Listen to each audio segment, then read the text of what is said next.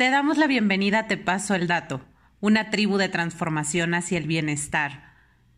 Este es tu lugar, estamos contigo en cada paso que das. Hablemos de los significados.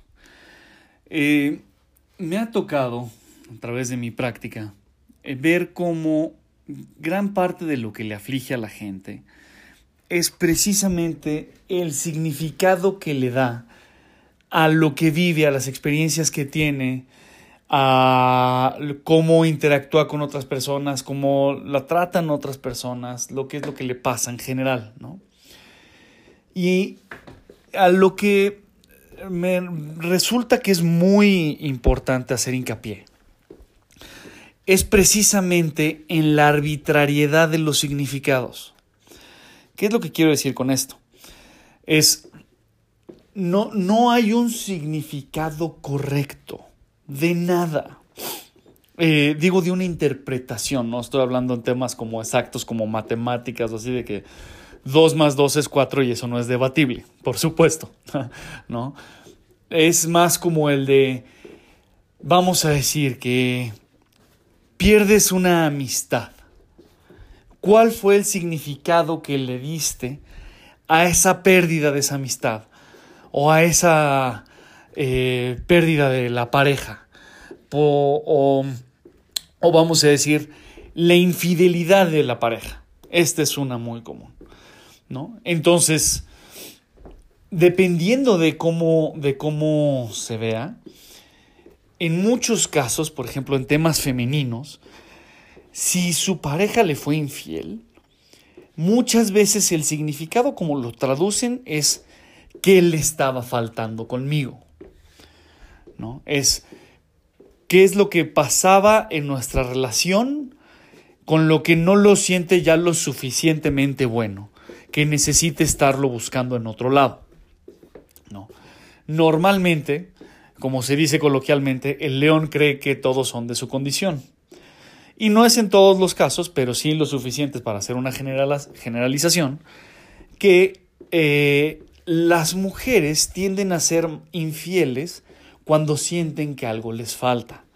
Es decir, cuando ya no se sienten deseadas, ya no se sienten escuchadas, valoradas, apreciadas, eh, no se sienten bien tratadas, eh, o le pierden la admiración por, por, su pareja, ¿no? Entonces es, en ese momento es de ya no les está funcionando y entonces empiezan a tener ojos hacia otro lado. En el caso masculino es muy distinto. Puede ser de que eh, es muy común en, en la mayor parte de las infidelidades en un principio se dan cuando los hijos están chiquitos porque la pareja, o sea, el hijo viene a tener una, una eh, disrumpe un poco la pareja, porque ya hay algo que es más importante en términos generales que ellos individualmente, ¿no? Entonces se abocan al, al, al bebé, ¿no? Entonces la pareja tiene que estar muy, muy, muy bien para sobrevivir bien a la integración de un, de un bebé en, y formar una familia, ¿no? Porque hay ciertas cosas de la pareja que se ponen en stand-by por atender las necesidades del bebé.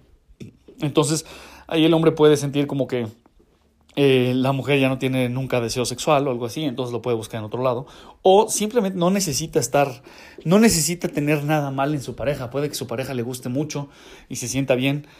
Nada más que pues estamos eh, programados un tanto diferente y puede ser que la única razón por la que pueda ser infiel simplemente es porque es otra persona, no la misma, ¿no? Esto es muy frío, esto es muy crudo, pero esto como, como se presenta la mayor parte de las veces. Entonces, esto es a lo que voy a decir, el significado que se le da es algo que es arbitrario. No quiere decir que tu pareja sea infiel necesariamente que tú fallaste como pareja no quiere decir que tu pareja sea infiel, que entonces tú no eres suficientemente bueno o suficientemente buena.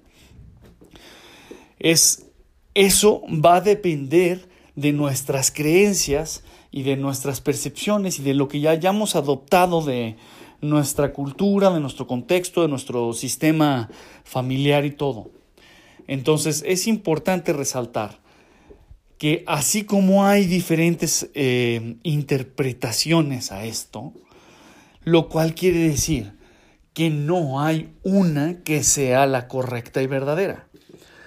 Al decir que, hablando un poco más, eh, digamos, con una cosmovisión más amplia y trascendente, se dice que el mayor regalo de Dios, o uno de los mayores regalos de Dios, o de la divinidad, o del universo, como lo quieras llamar, es precisamente que la vida no tenga un significado. Esto es, no hay un, no hay, no hay un significado de la vida. Y entonces esto nos da la oportunidad de nosotros darle el significado que nosotros queramos. Y esto es tan variado como los, los propósitos de, vida de cada quien. ¿no? Y entonces a esto nosotros podemos, cuando lo hacemos consciente, que no hay un significado como tal, al que nos debamos apegar, un, un, un estándar universal de esta es la manera correcta, nos damos cuenta que las maneras correctas y los estándares cambian completamente dependiendo del contexto.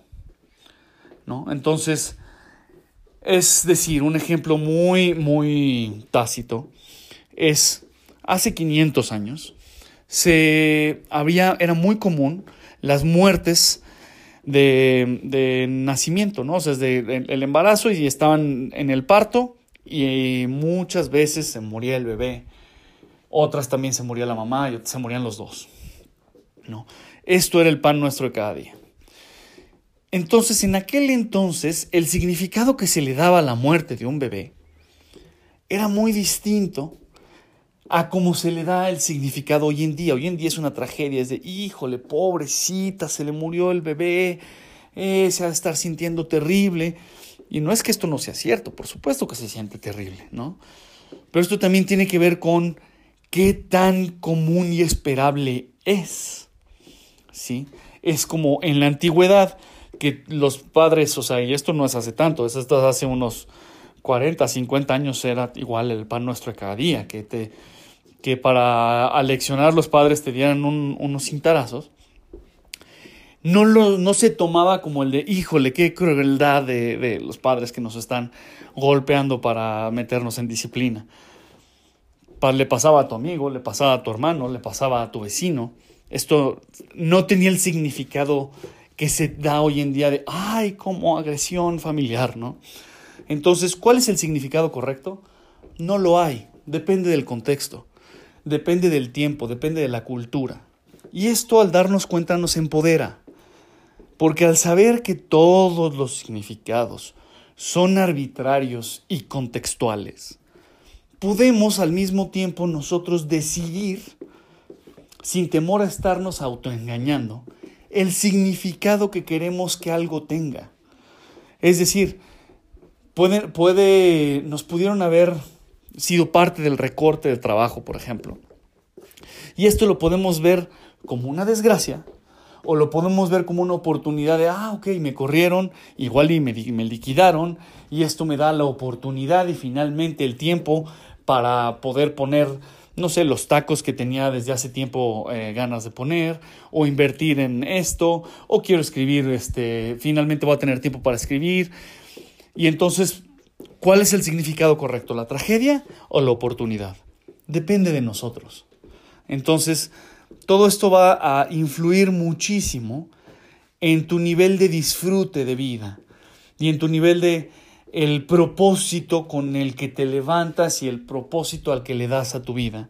Es algo que eliges también. Y entonces cuando nos hacemos responsables, en un primer momento pesa, pero en un siguiente momento es absolutamente liberador porque precisamente está en tus manos el cómo quieras tomar las cosas y cómo las vas a vivir.